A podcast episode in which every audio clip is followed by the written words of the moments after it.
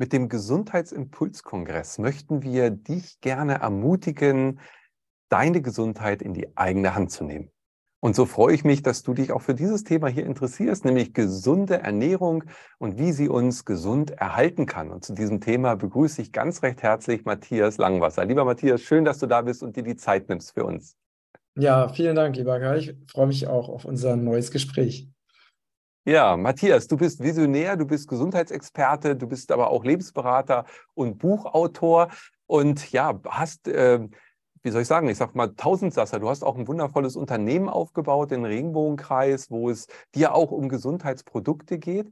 Du bist aber auch Veganer und hast äh, ja, vegan über 17 Jahre gekocht für Seminare und daraus auch dann ein Buch kreiert mit 160 veganen ähm, Rezepten. Also du hast das gelebt sehr intensiv und warst auch dann auf so einer Selbstfindungsphase äh, eine Zeit in der Wildnis von Frankreich und Spanien unterwegs. Also da hast du dich dann von Nüssen, Wildkräutern und, und Obst ernährt. Äh, war das für dich jetzt schon eine gesunde Ernährung? Wie würdest du gesunde Ernährung definieren?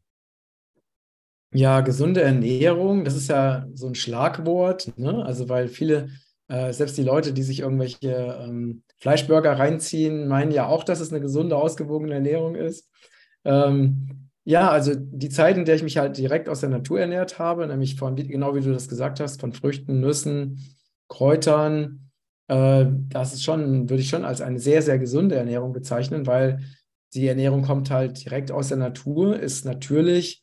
Ich habe darauf geachtet, dass es, dass nur wild wachsende äh, Sachen sammle, ne? also die weder gespritzt sind noch äh, Kunstdünger abbekommen haben und haben natürlich Lebensenergie pur, weil sie einfach frei und wild wachsen.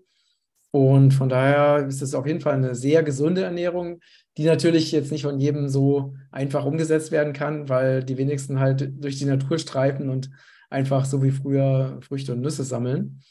Aber für mich ist eine gesunde Ernährung auf jeden Fall eine vegane, vollwertige und biologische Ernährung.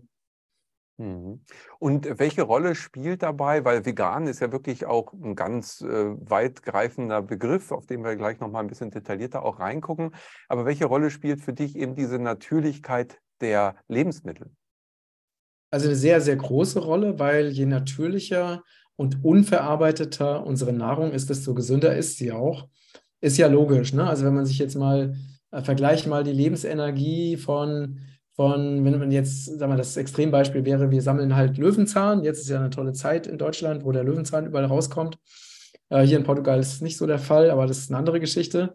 So, und das ist natürlich Lebensenergie pur. Ne? Also dieser Löwenzahn, der enthält sehr viele Enzyme, Mineralien, Nährstoffe, sehr, hat eine sehr hohe Schwingung.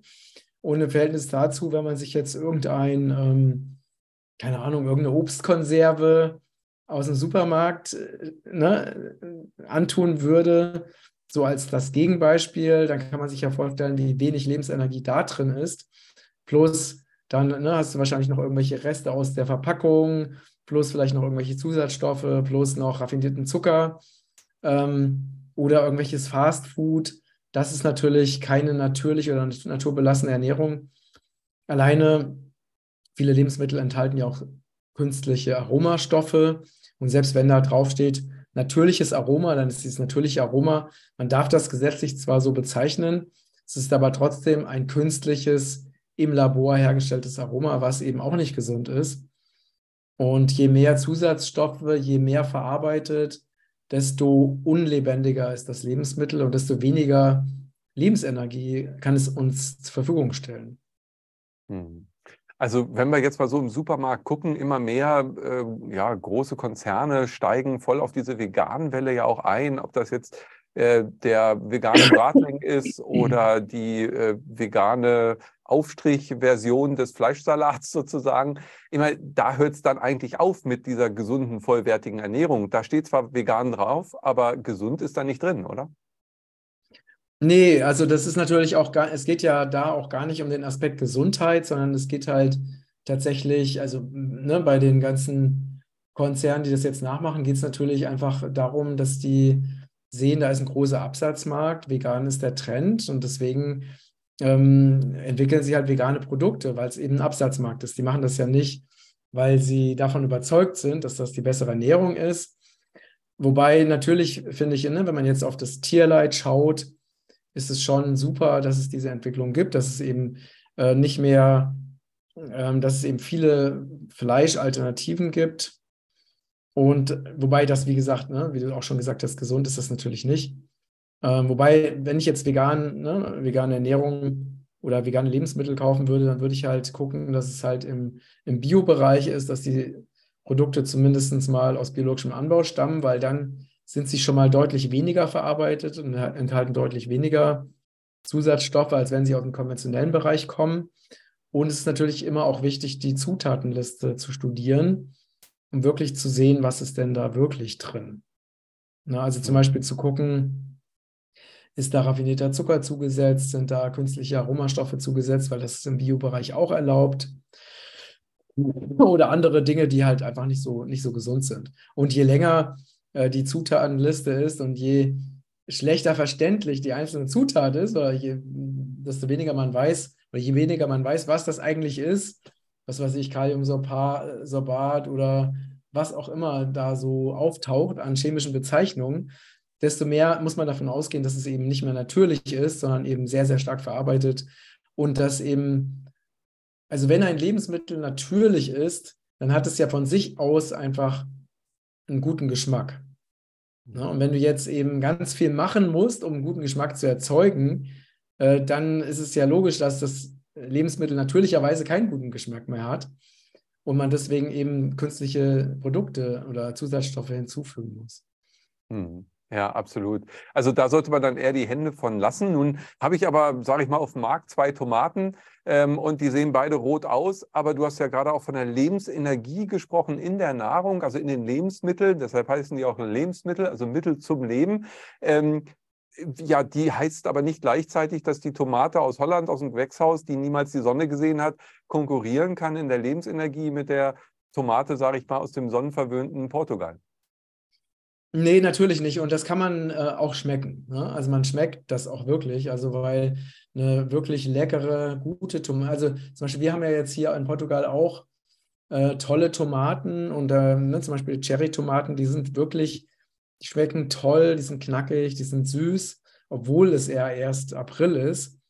und wenn du halt eine Tomate isst, ähm, die einfach nach gar nichts schmeckt, dann hat sie entsprechend auch wenig Lebensenergie und sie hat auch wenig ähm, Nährstoffe. Ne, weil je mehr Vitamine und Mineralien ein, ein Obst oder ein Gemüse enthält, desto besser schmeckt es auch. Ne, und je leerer und was, wässriger und geschmackloser ein, ein Gemüse oder ein Obst ist, desto weniger Lebensenergie enthält es auch. Hm. Ja, also da ist eben die Qualität nochmal ein ganz entscheidender Faktor. Und ich weiß nicht, ob du mal von dem Fritz Albert Popp gehört hast, der die Biophotonanalyse gemacht hat, ein deutscher Wissenschaftler, der erst geschmäht wurde, aber dann international doch noch gefeiert, äh, weil er eben äh, diese Lebensenergie identifiziert hat über Photonen, die durch die Nahrung sozusagen gespeichert werden aus dem Sonnenlicht. Und er sagt sogar, wir Menschen sind ja Lichtsauger, also die Ordnung, die Information des Lichtes. Fand ich total spannend. Hast du darüber auch was gehört? Ja, klar, auf jeden Fall. Das war ja, es gab ja eine Zeit, da war das äh, sehr, sehr, ein sehr starker Trend, ne? also diese Biophotonenforschung. Jetzt ist es so ein bisschen ruhiger geworden. Aber das ist natürlich, da kann man das nachweisen, aber man kann es auch anders nachweisen. Es gibt zum Beispiel auch ähm, ein Buch, das haben wir auch bei uns im Shop verkauft. Und zwar ist das von einem, äh, von dem Walter, Walter Denzer, der hat die Firma ähm, Sojana in, in der Schweiz, also auch eine vegane Firma. Und der ist auch schon sehr lange überzeugter Veganer. Und der hat eine Kristallfotografie gemacht. Und das Buch heißt, ich glaube, Bio-Lebensmittel und Nicht-Bio-Lebensmittel im Vergleich.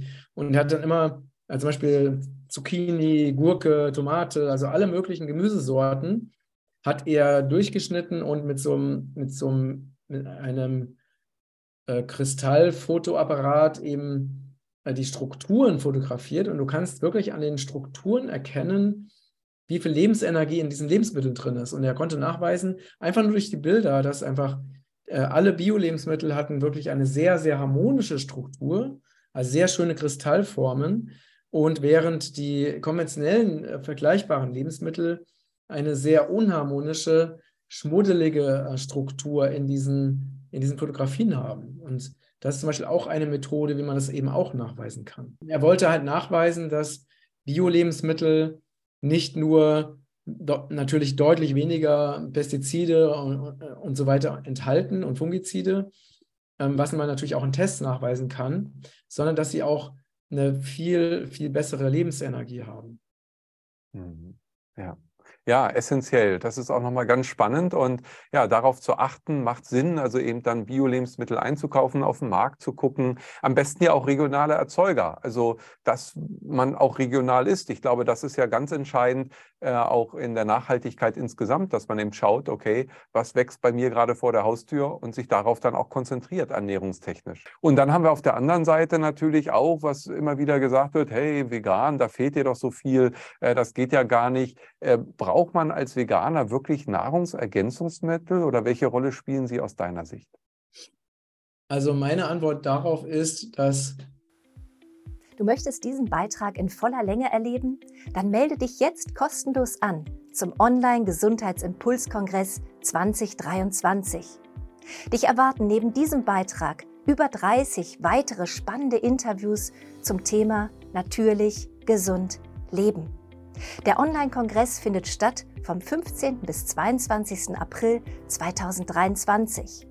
Du hast natürlich auch die Möglichkeit, nach diesem Zeitraum dir das Kongresspaket zu sichern und damit immer Zugriff zu haben auf alle spannenden und wertvollen Inhalte.